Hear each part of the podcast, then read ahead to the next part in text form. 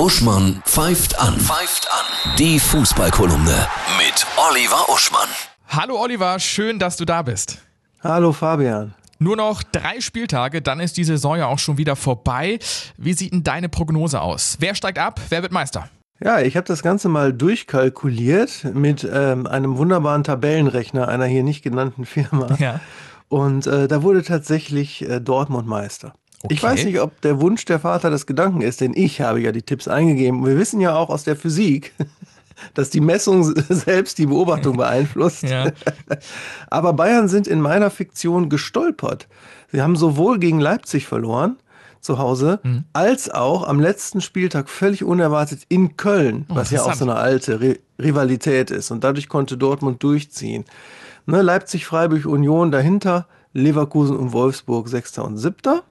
So, und im Abstieg hat sich herausgestellt bei mir Stuttgart in der Relegation und Schalke und Hertha weg. Schalke hat einfach ein zu schweres Restprogramm, muss man sagen. Ja.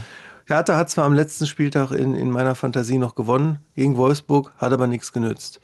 Stuttgart würde dann wahrscheinlich auf den HSV treffen in der Relegation. Und wenn dem so wäre, würden die armen Hamburger, glaube ich, zum fünften Mal in Folge wieder nicht aufsteigen.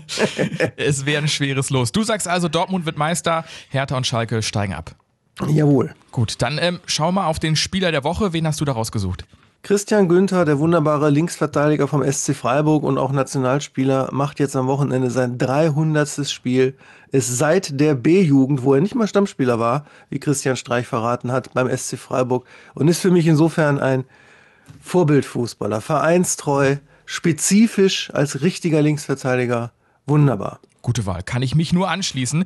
Und zum Schluss noch das Spiel der Woche in der ersten Bundesliga.